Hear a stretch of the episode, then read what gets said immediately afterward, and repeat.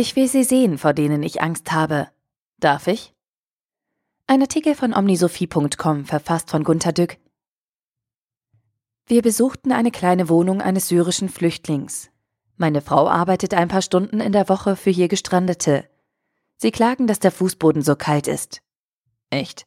Aha, sie gehen nach ihrer Kultur immer barfuß in der Wohnung. Wir schauen etwas bekümmert auf unsere Schuhe hinunter, die sich in der plötzlich wahrgenommenen perfekten Reinlichkeit unpassend ausnehmen. Wir hatten einen Teppich mitgebracht. Ach, dazu ist er nun gut. Wir haben doch so viel Ungebrauchtes auf dem Boden liegen.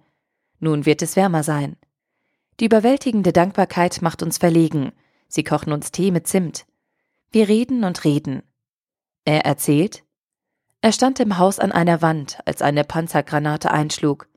Er wurde im Beton begraben, ein Oberschenkel zerschmettert. Ein halbes Jahr Hospital. Er trainiert hier eisern Fußball, er will wieder fit wie einst werden. An der Wand hängt eine syrische Nationalflagge. Darüber ist ein Deutschland-Fußball-Nationalmannschaftsschal gehängt. Die Wand ist mit Grammatikregeln der deutschen Sprache übersät. Wir stehen davor und lernen Deutsch. Aha, alle Wörter mit den Endungen kite und heit sind weiblich. Das wusste ich nicht. Ich weiß nur, dass Schiffe im Englischen weiblich sind. Oh, auch schon wieder falsch? Die Tendenz geht zum Neutrum. Die Endung schafft macht auch weiblich und zum ist zudem. Der Deutschunterricht scheint so exakt und rüge zu sein wie, ach, ich erinnere mich. Bestimmt lernen Sie in den Lektionen etwas über Bismarck, so wie wir in Englisch mit den Pilgrim Fathers befasst wurden. Ach Leute, man müsste ihnen erklären, wie man zu viert eine S-Bahn-Fahrkarte nach Heidelberg zieht, Gruppenkarte oder welche Lehrstellen in der Gegend offen sind. Um solche Fragen kümmert sich nun ein Arbeitskreis, um die praktischen. Der Syrer, der jetzt unseren Teppich hat, hat im Gastgewerbe gearbeitet. Für ihn gibt es ganz sicher Stellen, aber wohl keine Arbeitsgenehmigung. Unsere Kfz-Werkstatt fand einen Afrikaner, der ein echtes Händchen für Autos hat und bietet ihm sofort eine Lehrstelle. Sie warten auf eine Genehmigung. Wir fragen, was Sie am dringendsten brauchen. Habt ihr alles? Sie haben eigentlich alles. Die Deutschen geben ihnen alles zum Leben. Was ihnen wirklich sehr fehlt, ist das Sprechen mit Deutschen, um schnell die Sprache zu erlernen und auch um sich einzuleben. Sie bitten um Zeit für sie und um Gespräche mit ihnen.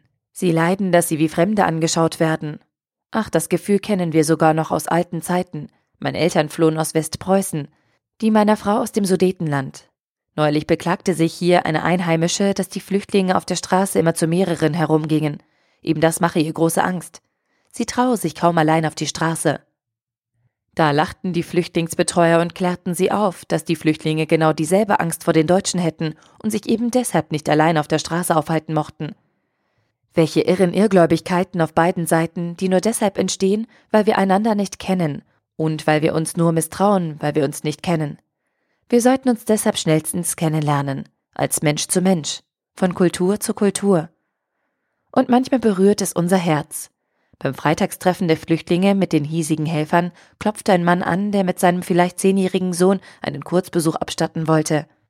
Er sagte, er habe Angst vor Flüchtlingen, er komme, um sie kennenzulernen. Er wolle die Angst verlieren. Sie setzten sich und redeten für Stunden, sie spielten mit dem Kind. Und ich stelle mir eine Bibel vor, in der steht, Wer voller Angst ist, mache den ersten Besuch. Advent. Zeit des Ankommens. Zeit des Willkommens. Der Artikel wurde gesprochen von Priya, Vorleserin bei Narando.